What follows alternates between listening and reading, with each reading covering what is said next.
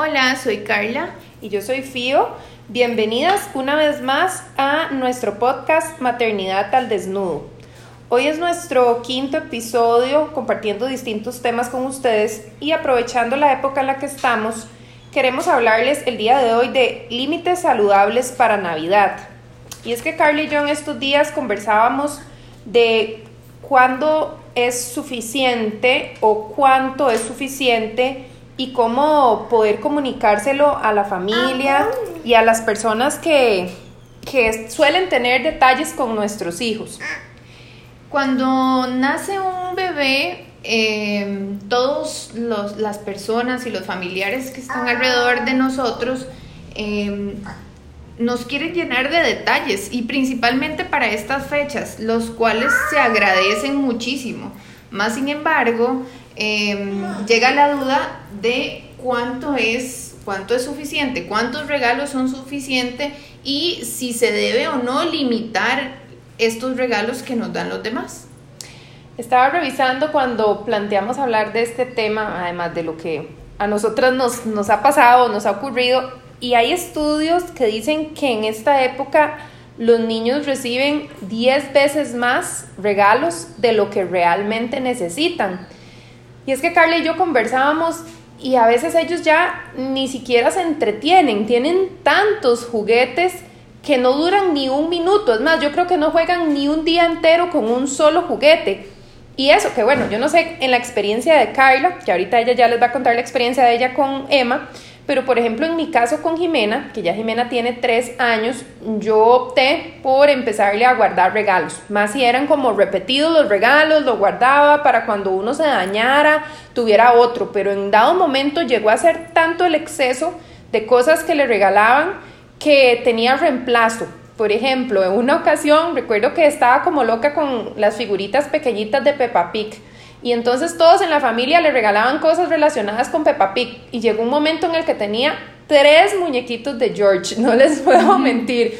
Claro, me servía como un backup porque cuando George se nos perdió en una ocasión, eso fue terrible. Fue a buscar a George por todas partes, hasta el tío que andaba almorzando con nosotros preguntando en el restaurante si por ahí estaba George. Al final George apareció y pues luego le regalaron otro muñeco de George y luego otro George y ya tenía dos, tres George iguales y opté por dejarle solo uno y guardarle los otros dos. Y justo cuando ya tenía a todos los personajes, porque los tiene todos y tenía el parque de diversiones y la escuela y la maleta de Pepa y todos los accesorios de Pepa, la chica decidió dejar de jugar con los muñecos de Pepa y ya no le gustan. Entonces incluso la tía para esta Navidad me preguntó que qué le hacía falta de, la colección de Peppa Pig, porque Peppa Pig tiene la escuela, el parque de diversiones, en la casa, y yo le dije, pues ya no le gustan. Y me dice, ¿cómo puede ser que ya no le gusten si hace poco tiempo era fascinada con, con el tema, ¿verdad? Entonces yo digo, ¿realmente le dejó de gustar o llegamos a llenarla con tantas cosas que ella se, se abrumó, le perdió el interés, le perdió la ilusión? No sé, no sé cómo, cómo te pasa a vos con, Emma. Yo, yo decidí limitar un poco más los regalos, por lo menos en esta época navideña, tratar de que los regalos sean un poco más funcionales. Este, y sí, obviamente siempre que le regalen cosas que a ella le gusten y que ella anhela tener, pero eh, no, no con tantos excesos como lo hacía en el pasado. Y lo hacía, me refiero a que yo también le compraba todo lo que me encontraba, todo lo que había, todo lo que ella quería y me di cuenta de que pensando que estaba haciendo lo mejor, realmente estaba cometiendo un error. A mí justo con Emma, bueno, Emma tiene un año y cuatro meses y en este año y cuatro meses eh, me, he dado, me he dado cuenta de, de esto que bien relata, relata Fío y nosotros, en medio de la pandemia, em, yo le decía a mi esposo que cómo se ha vuelto de importante las cosas que no son regalos físicos o, o materiales como una muñeca o un peluche, sino em, una cena o inclusive poder intercambiar un, tiempo de calidad con gente que pues ahora ya no vemos mucho por el tema de la pandemia, con gente que nos limitamos a ver aún siendo familiares.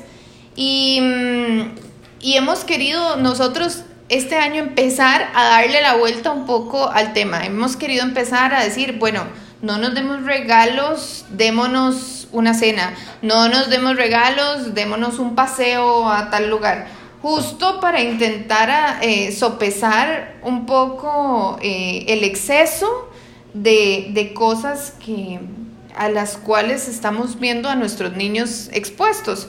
Y otra de las medidas que nosotros hemos tomado en casa es que nosotros como papás decidimos no comprarle juguetes a Emma eh, porque sabemos que los familiares se los van a comprar y, mm, y, comprarnos, y comprarle más bien cosas como ropa, pijamas, esas cosas que van gastando como más del día a día em, para intentar sopesar un poco. Y aún así, yo todavía creo que sigue recibiendo un exceso de cosas. Y es que qué bonito esto que acaba de mencionar Carla, porque por ejemplo, en mi familia, no con los niños, pero sí con los adultos decidimos hacer eso. Entonces, incluso una tía, eh, bueno, es la única tía materna que tengo en realidad, este, propuso hacer noches temáticas en cada casa. Digamos que me pareció súper lindo. Con los niños yo creo que podríamos hacer cosas como lo que acaba de decir Carla, un paseo. Por ejemplo, nosotros agarramos un sábado para llevar a Jimena con sus tíos abuelos y con sus bisabuelos, que tiene la dicha de tenerlos, a pasar el día a la Universidad de La Paz. Y entonces ese día compartió con ellos, anduvo en bicicleta, la llevaron a ver los patos, hicimos una carne asada y compartimos. Y hay muchas opciones que están incluso posteando otras páginas en estos días, incluso de paseos de un día, eh, si los chicos son más grandes, creo que se pueden ir a pasar la tarde con la abuela en lugares como estos que hay para ir a pintar figuras de cerámica. Ahora que están vendiendo para hacer las las casitas de galleta, que me parece una idea súper linda, o decorar galletas. La tradición de los tamales, por ejemplo, Jimena que está en el kinder, en el kinder este anterior que estuvo, hacen una tamaleada e involucran a los chiquitos, ¿verdad? Entonces yo creo que más se ha cambiado el sentido de la Navidad por algo materialista. Y es que también el mercado es para que uno consuma, está hecho para eso. Y donde vas al centro comercial y está lleno de luces y ves los maniquís tan bonitos vestidos y te venden los regalos como lo mejor del mundo, es, es casi que imposible no dejarse llevar por la tentación, ¿verdad?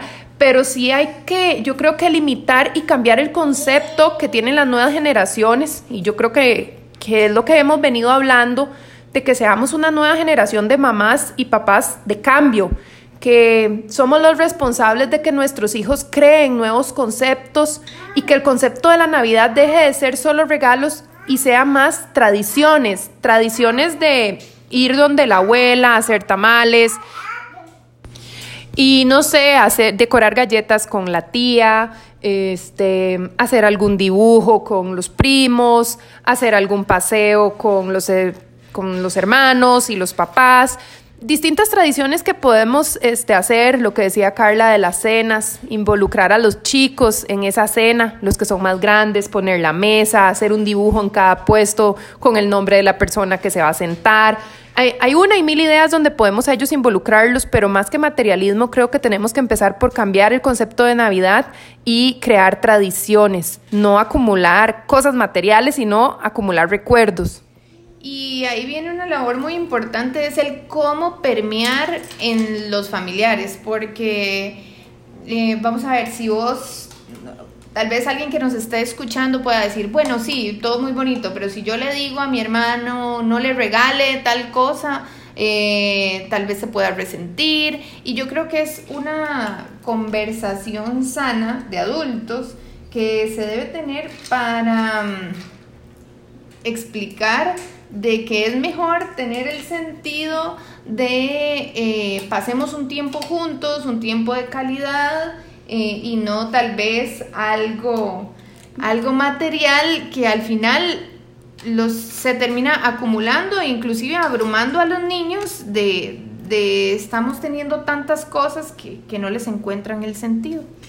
Y es que yo creo que, bueno, este, aplicando aquí o hablando un poco, es, no solo como mamá, sino como profesional, los niños antes de los cinco años son demandantes, o sea, ellos no entienden las razones del por qué, ellos simplemente demandan y quieren obtener lo que están demandando. Entonces, pedirle ese razonamiento a un niño es complicado, más si nosotros no hemos trabajado en inculcarle ese tipo de razonamiento.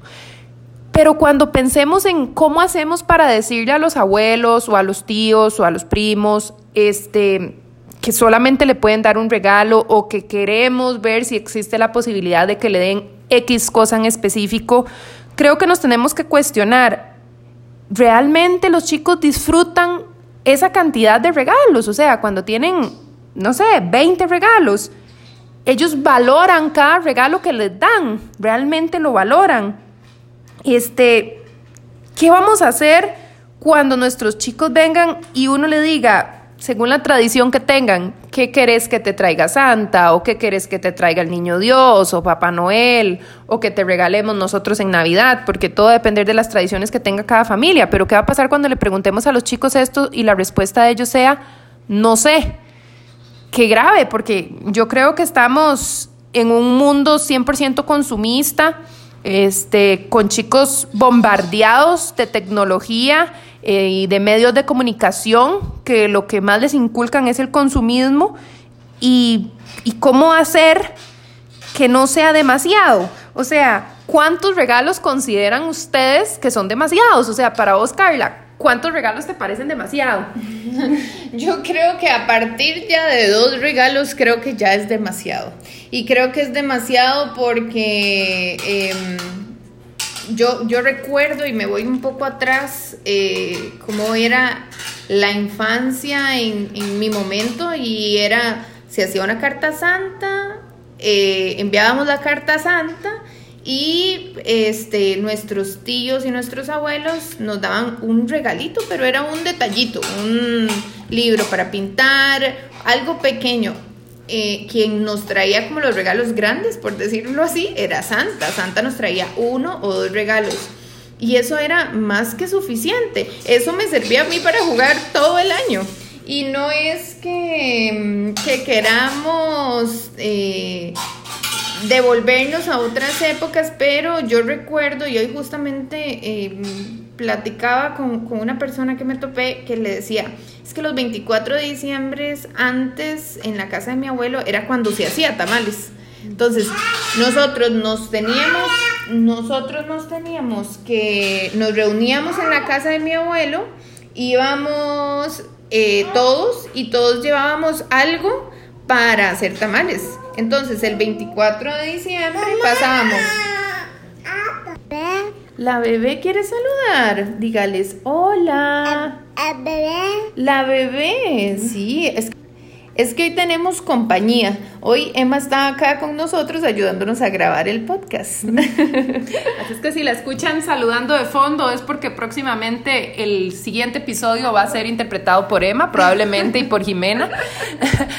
Estabas hablando, Carla, de que entonces hacían los tamales ese mismo 24, o sea, esa era la cena, comer tamales. Exactamente, y entonces el 24 se pone, empezábamos desde temprano a hacer tamales, a los más pequeñitos limpiábamos hojas.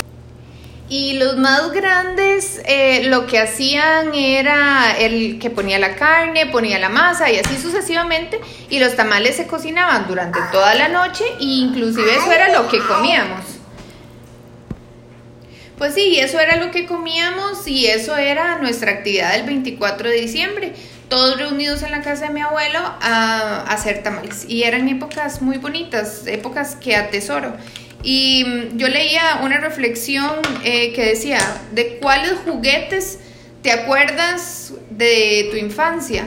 Y si acaso tenemos uno o dos en nuestra memoria de los que realmente recordamos, no sé, como una bicicleta o los regalos más grandes que fueron como más significativos, pero sí tiene uno más presente en la memoria eh, todos esos momentos y las anécdotas de todas las, las cosas que pasaban durante esas reuniones familiares que a uno se comió todas las pasas, que el otro no le puso pollo, que salieron unos tamales sin carne. O sea, todas esas anécdotas son las que al final atesoramos y es lo que en lo personal deseo como poderle inculcar a Emma, que el enfoque sea más hacia, hacia las experiencias para que ella las pueda atesorar y recordar y no tanto a las cosas, a las cosas materiales.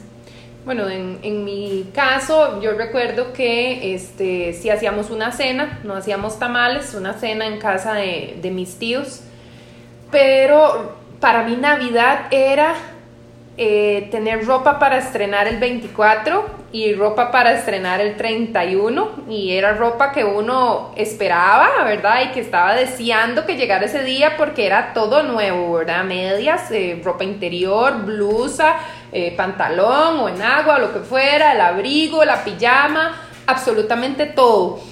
Y y se anhelaba y se esperaba. Em, era tomarnos una foto. Mi mamá nos acostumbró a que todos los años nos llevaba y nos tomaba una foto a mi hermano y a mí. Y entonces tenemos el recuerdo de, de, año a año, cómo íbamos creciendo, cómo íbamos cambiando. Este, y para esa foto también teníamos una muda de ropa nueva. Entonces era como muy bonito el recuerdo.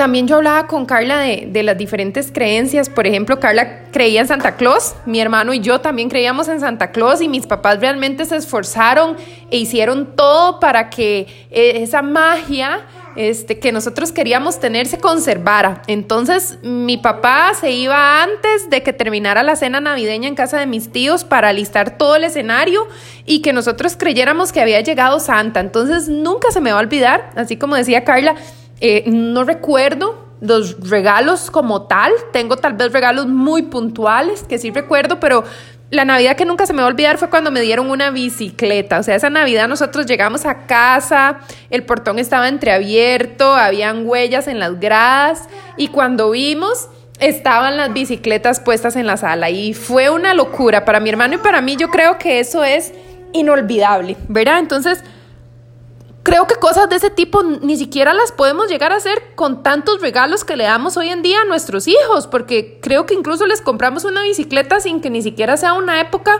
especial para que tengan la bicicleta. De hecho que Jimena, no sé, tiene bicicleta, tiene scooter, tiene plasma, tiene patines, eh, todo lo que tenga ruedas ya lo tiene. Y, y a veces no juega ni siquiera con ninguno, ¿verdad? Y eso es lo que queremos eh, que como familias empecemos a tratar de cambiar para que ellos valoren las cosas materiales que se les dan con mucho amor, con mucho cariño, eh, independientemente de si las personas hicieron un gran esfuerzo económico para darle esos, esos presentes a, a sus hijos aún más, ¿verdad? Que, que sean valorados. Y si son personas pues que no tienen dificultades económicas, que realmente los chicos aprendan a valorar y no porque están acostumbrados a tener ese montón de cosas, lo vean como algo más en el cajón de los juguetes, ¿verdad? Este, bueno, Carla dijo que para ella era suficiente dos regalos, pobre Emma, ¿verdad? Este, pero bueno, yo, yo estuve investigando y hay algo que incluso se llama la regla de los cuatro regalos. Eh, se propone la regla de los cuatro regalos. Entonces, en esta regla hay que escoger solo cuatro cosas basados en cuatro principios. Los cuatro principios son algo para llevar, como por ejemplo ahora Carla que les mencionaba que en el caso de ellos como papás eh, decidieron comprarle a Emma ropa, entonces algo para llevar, pijama, suéter, capa, eh, zapatos, tenis, botas, eh, cosas específicas, ¿verdad?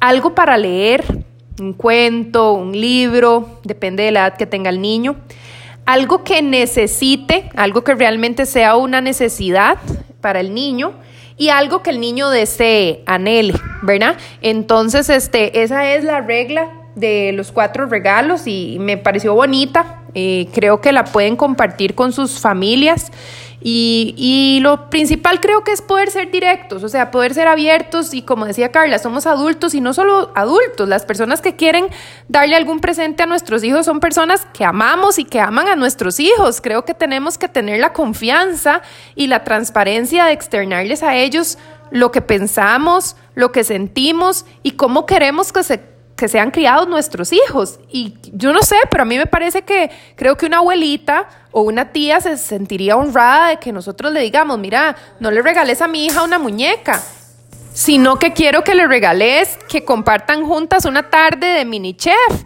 o quiero que compartan juntas una tarde haciendo una manualidad para ir generando esos recuerdos y esas nuevas tradiciones, ¿verdad? Entonces, tengamos la libertad de, ni siquiera me, atrevería a decir poner límites, porque creo que esa palabra no me gusta, sino a poder ser transparentes y decir lo que pensamos, lo que queremos, lo que realmente nos nace, a no sentirnos comprometidos con otros, a no dar porque es el regalo más caro, este, o a no dar el regalo más grande, sino a que ese regalo tenga un, sentido, tenga un trasfondo, este, tenga una intención. Creo que eso es lo que deberíamos de hacer esta Navidad. Lo que demos o lo que propongamos que sea con intención. Y eso es lo que yo les quiero transmitir el día de hoy en este capítulo. Este, yo creo que, que lo más saludable sería eso que nosotros cuestionemos realmente cuál es nuestra intención en esta Navidad, cuál es el recuerdo que quiero crear, este, cuál es el valor que le quiero dar a la época. Y así intencionando esta Navidad, intencionando el cierre del año, creo que va a ser eh, mucho más fácil poder crear memorias en nuestros hijos. Y como siempre, y como siempre agradecerles, acompañarlos por este espacio. Este fue un proyecto que nació en este año con mucha ilusión por parte de nosotras dos y traemos muchas, em, muchas propuestas para el próximo año donde esperamos compartir más con ustedes, estar más cerca de ustedes y que nos lleguemos a conocer inclusive. Así que cerrando este año, este, les agradecemos la compañía, les agradecemos por habernos escuchado y como siempre deseándoles todo, todo, todo, todo lo mejor y lo más lindo para que el 2022 esté lleno de memorias más positivas que ninguna otra. Igual, ¿verdad? Como siempre decirles, nosotras les hablamos desde nuestra experiencia como mamás, pero yo creo que cada papá hace lo que considere mejor para sus hijos y siempre las decisiones que ustedes tomen para sus hijos van a ser eh, las más lindas y lo que ustedes les den a sus hijos, ellos lo van a recordar como sus mejores recuerdos. Así es que uno puede guiarse, escuchar y seguir algunos consejos, pero realmente solo ustedes pueden tomar sus propias decisiones, no se guíen por lo que hace la vecina o lo que hace la hermana o lo que dice la abuela, guíense por lo que realmente su instinto les dice. Y de verdad que sea un fin de año lleno de alegría, de momentos mágicos que capturen como familia este, y un nuevo año donde vamos a tenerles muchas sorpresas. Por favor, si hay temas que desean que hablemos en nuestros podcasts, háganlos llegar a través de nuestras redes sociales por mensajito privado. Siempre estamos revisando las redes y compártanos sus experiencias. Un abrazo y que estén muy bien. Hasta luego.